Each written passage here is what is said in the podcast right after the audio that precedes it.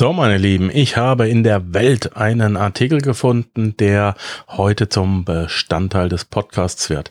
Ähm, denn ich möchte mich dazu äußern und falls du diesen Artikel gelesen hast, dann ähm, kriegst du heute meine Meinung dazu. Der Artikel ist schon älter, ist vom 6.3.2019, Lesedauer vier Minuten von Peter Braschel und hat den Titel Die nervigste Erfindung des Kommunikationszeitalters. Äh, es geht hierbei um Sprachnachrichten. Ich lese vor, ich zitiere. Als wir dachten, SMS und WhatsApp hätten uns äh, Telefonieren erlöst. Ich wiederhole, als wir dachten, SMS und WhatsApp hätten uns Telefonieren erlöst, okay, entweder kann ich keine Grammatik oder der Schreiber, wurde in der Hölle die Sprachnachricht erfunden. Jetzt müssen wir wieder zuhören, können auf das Gelaber aber selbst nichts erwidern. Nichts ist segensreicher für die menschliche Kommunikation als das Smartphone. Es erlaubt, bei der Auswahl von Ringelpullovern mitzureden, ohne selbst zu Zara zu müssen. Es macht die Elternzeit erträglich, weil man sich auf dem Spielplatz mit der Weltlage statt mit Schippenkriegen beschäftigen kann. Es lässt den Groll vergessen, im Restaurant ewig lange auf seine Verabredung warten zu müssen, weil man sich in der Zwischenzeit ja einen Podcast reinziehen kann. Zum Beispiel den hier, den Panzerknacker, den kann man sich auch gut im Restaurant reinziehen. ja. Am besten aber ist, dass man dank der Erfindung des Mobiltelefons nicht mehr telefonieren muss. Schließlich kann man alles Wichtige, wir brauchen noch Klarspüler. Bin gerade gelandet. Falls dich jemand fragt, wir waren im Kino. Auch Simpson. Tatsächlich hat in den letzten Jahren die Telefonzeit stetig abgenommen. Unglücklicherweise gibt sich der Kapitalismus mit dem Status quo nie zufrieden, selbst wenn er perfekt ist. Deswegen erlauben uns seit einiger Zeit all die Messenger-Dienste, die uns SMS und Emojis geschenkt haben, auch Sprachnachrichten zu versenden. Sogar auf Instagram, dem sprachfernsten aller sozialen Netze, ist das möglich. Der Mensch soll die Gelegenheit bekommen, seine eigene Stimme hören zu lassen. Eine Stimme, die zum Beispiel Ja sagt. Oder du kannst schon mal die Pizza in den Ofen schieben. Oder 30 Minuten lang durchgibt, was am Wochenende alles los war und was es zu essen gab und was Leni gesagt hat und dass das alles ziemlich deprimierend ist und dass der Supermarkt an der Ecke, an dem die Stimme gerade vorbeikommt, übrigens nächste Woche für immer dicht macht, na toll. Es ist, und das ist das perfide daran, ungeheuer einfach, solche Sprachnachrichten aufzunehmen. Man patscht auf ein Mikrofonsymbol, labert los. Sobald man fertig ist, macht der Mikro-Podcast sich auf den Weg zum Empfänger. Man muss seine Wurstfinger nicht mehr über eine viel zu kleine Tastatur navigieren, nie wieder darüber nachdenken, wie man Tattoo schreibt und keine Emojis mehr heraussuchen, die signalisieren, dass man etwas bitter ernst meint und nicht bloß ironisch.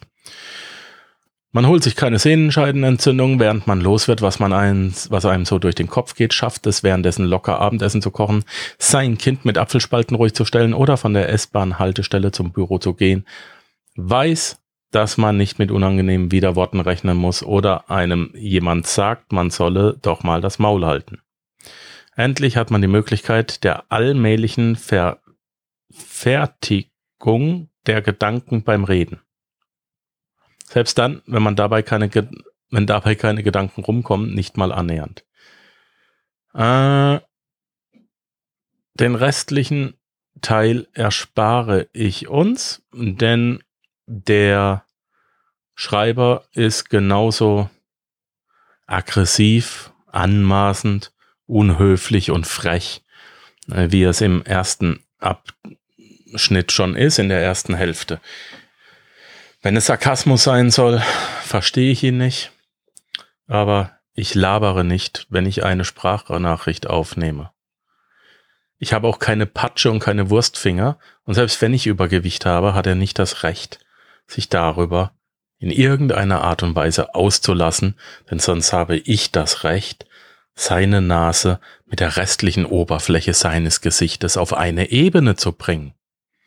Und dann will ich mal sein Gelaber hören. Nein, ähm, er darf in der Welt und der Kultur so etwas schreiben und dazu möchte ich mich äußern. Ich persönlich finde, dass du Sprachnachrichten natürlich aufnehmen sollst. In einer Art und Weise, wie sie vernünftig sind. Ja, welche Kommunikation du mit deiner Freundin, deiner Schwester, deiner Mutter, Tante oder sowas hast, geht keinen was an. Das musst du mit denen klar machen. Und wenn er mit seiner Familie oder mit seinen Freunden nicht klarkommt, dann ist das noch lange kein Grund, dass in einem der besten Online-Magazine und auch Printmedien, die Deutsch, die der deutschsprachige Raum zu bieten hat, in so einer dummen Art und Weise breit zu treten. Aber damit nicht genug. Äh, ich persönlich mag telefonieren nicht. Jeder von euch da draußen kann meine Telefonnummer haben, meine Handynummer. Ihr werdet mich nicht anrufen können. Wenn das Telefon klingelt, blockiere ich. Ja, mein Terminplan ist jeden Tag sehr, sehr eng. Wenn er nicht eng getaktet ist, dann habe ich mir was freigehalten, aber auch dann habe ich keine Zeit zum Telefonieren. Telefonieren ist eine bodenlose Frechheit. Derjenige, der mich anruft, gerade Ämter oder so, hier ist das Gott, die haben wir auf die Blacklist gesetzt, die kommen gar nicht mehr durch.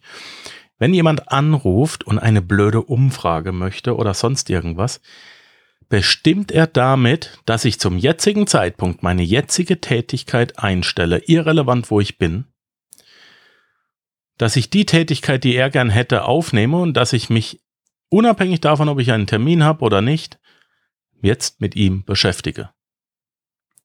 Und das ist sehr unproduktiv, wenn du solche Dinge zulässt. Außer du brauchst natürlich beruflich das Telefon. Wenn du solche Dinge aber zulässt, dann klaut es dir täglich unheimlich viel Zeit. Wenn du gerade ein Haus am Bauen bist, dann willst du natürlich regelmäßig deine Updates haben und dann würde ich mir dafür aber ein eigenes kleines äh, Telefon zulegen. Ja, und dafür wäre ich dann auch bereit, eventuell Termine zu unterbrechen. Aber wenn das Projekt dann rum ist, dann ist das Telefon auch wieder weg. Ähm, wenn du sehr viele Kundenanrufe hast, weil du zum Beispiel Immobilienmakler bist oder was auch immer, dann leg dir eine Sekretärin zu. Eine virtuelle tut's auch und du kannst dir mit Cloudphone ein virtuelles Handy zulegen. Da können die anrufen und jeder, der diese Cloudphone-Nummer bei sich installiert hat, wir haben das schon mal im Team gemacht, im Dreierteam, ähm, wir im Dreierteam konnten die Anrufe annehmen, wir konnten die SMS sehen, empfangen und auch losschicken. Uns ging alles von der gleichen Nummer los. Und der Kunde in den USA wusste das nicht. Auch unsere beiden türkischen Assistentinnen in Antalya, die konnten das genauso machen. Und der Kunde in den USA wusste das nicht. Es kam von einer amerikanischen Nummer. Diese Möglichkeiten gibt es, aber lass dir doch bitte nicht die Zeit. Es ist, ah, lass dir nicht in deine Arbeitszeit reinquatschen und wenn du am Fernseh gucken bist, weil du entspannen musst, dann guck Fernseh und entspanne, aber lass, die, lass dich niemanden anrufen. Wenn jemand mit dir reden möchte, nicht privat, privat ist ein anderes Sach, dann kann man doch eine Sprachnachricht schicken und kurz fragen, hey, hast du Zeit, können wir telefonieren? Oder kann ich einen Termin haben? Oder das Haus ist gerade abgebrannt, sag mir bitte, wo der Feuerlöscher ist, die Glut stinkt. Was weiß dann ich? Sprachnachrichten zu verteufeln macht keinen Sinn, denn sie sind sehr schnell. Bis ich zehn Minuten, äh, wenn ich zehn, ich habe gemessen, dass ich in einer Stunde etwa 11.000 Worte reden kann. Zehn bis zwölf ist der Durchschnitt. Ähm, das kann jeder, das kannst auch du. Jetzt in drei Stunden rede ich also ungefähr 33.000 Worte. 33.000 Worte ist ein Buch von etwa 160 Seiten. Und jetzt stell dir mal vor, wie lange du brauchst, um ein blödes Buch mit 160 Seiten zu schreiben. Das Wissen hast du alles im Kopf. Aber das ist ungefähr der Zeitunterschied zwischen drei Stunden reden und drei Monaten schreiben. Oder drei Wochen. Und deswegen ist eine SMS oder eine geschriebene Nachricht für mich überhaupt kein Thema, denn ich hasse es, auf diesem scheiß Bildschirm rumzutippen. Wenn irgendwas ist, kann mir jeder eine Sprachnachricht schicken auf WhatsApp. Wenn er mir blöd gekommen ist, wird er geblockt und ich habe ihn auch wieder draußen. Und wenn ich Zeit und Lust habe, ein, zweimal am Tag oder wenn ich WhatsApp auf dem Computer offen habe, dann kommt die Nachricht bei mir an. Empfangen tue ich am liebsten geschriebene Nachrichten, senden am liebsten gesprochene, weil ich dann am schnellsten und am effektivsten meine äh, Antwort reinpacken kann und dann kann es auch mit meinem normalen äh, Job wieder weitergehen. Ich kann mich jederzeit darum kümmern, wenn es mir in den Kram passt und nicht, wenn es jemand anderem in den Kram passt. Und außerdem, wenn, wenn man telefoniert, im Gegensatz zur Sprachnachricht, dann kommt man ins Quasseln. Und Quasseln kostet wieder Zeit. Dann kommt man von Kuchenbacken auf Arschbacken und wieder zurück. So. Dieser Artikel in der Welt ist scheiße, unwahr. Und deswegen wurde er heute zum Podcast gemacht. Lass nicht zu, dass jeder in deinen Kopf reinspricht, nur weil er im Internet ist. Außer mich natürlich. Hm. Nein, auch das bitte hinterfragen. Ich mache auch Fehler. Ich habe beispielsweise Fehler gemacht bei der ähm, Krypto-Episode. Ähm, ich wusste nicht, dass ähm, die Nachkommastellen bei Bitcoin auf acht reduziert sind ähm, oder auf acht begrenzt und beim, bei anderen sogar, ja, sind es aber 16 Stellen, was das Ganze aber nicht viel besser macht. Ähm, hinterfrage die Sachen und gerade auch so, so ein schrecklicher Artikel, der auch so schlecht geschrieben ist.